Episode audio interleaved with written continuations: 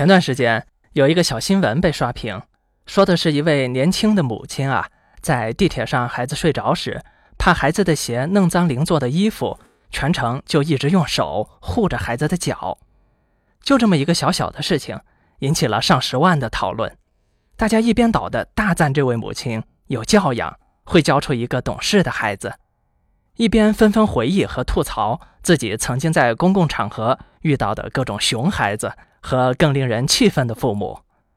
这时啊，另一条关于在迪士尼乐园里一位年轻女士被熊孩子骚扰，并接下来还被其父母打骂的新闻再次刷屏。两相对比，舆论是挺热闹的，但我不知道大家从这两条新闻中感受到了什么。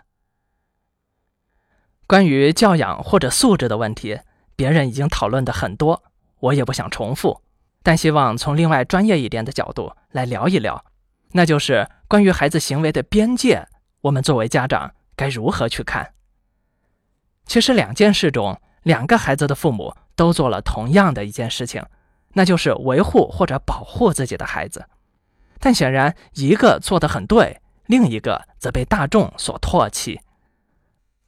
我再提一个很多父母曾经接触过的例子：带低龄孩子去画画。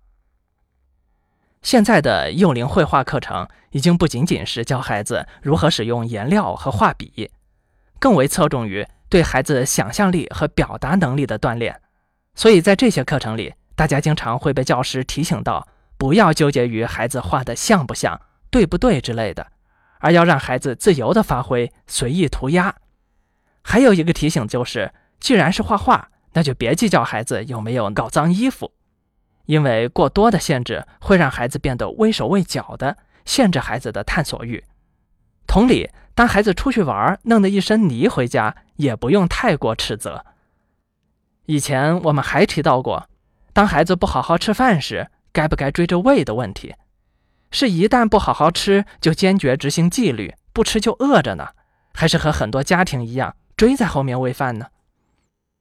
当我们把这些新闻和日常生活中的这些做法摆到一起，就会发现一个问题：到底我们该限制孩子做什么，又应该不限制什么，以免影响孩子的正常发育呢？换句话说，我们经常说培养孩子的纪律感和规则意识，那么这个规则的边界到底在哪里呢？显然，以上不同的场景，我们是不能一概而论的，因此。我们有必要找出其中的区别，也就是给不同的规则分个类。这个分类啊，其实很简单。关于探索式的边界，我们应该尽量扩大，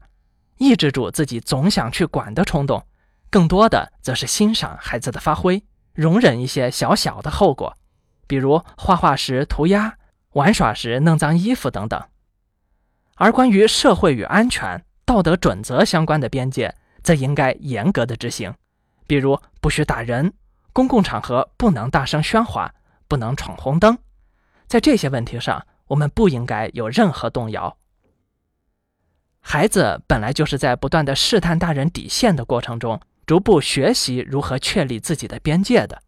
因此，如果我们自己都在行为边界的定义上非常模糊的话，那么自然也谈不上正确的引导孩子。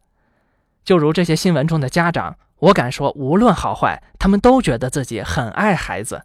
但结果到底对孩子好还是不好，就会有天壤之别了。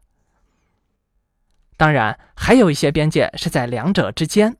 比如孩子吃饭时要不要遵守餐桌礼仪，主动摆好碗筷，让长辈先动筷子，这件事情在不同的家庭就有不同的理解。在公共场合可能就是不可触碰的，在家庭里面可能又是每个人想法不同，这取决于你所在的地区风俗，需要因地制宜。但原则上，我们还是可以大体上把边界分为探索式和社会准则两类。前者我们应该更多的给出空间，帮助孩子拓展，容忍小的错误，而后者则应该毫不妥协。坚决限制不合理的行为，这样才能更好的帮助孩子建立起受人欢迎的行为准则。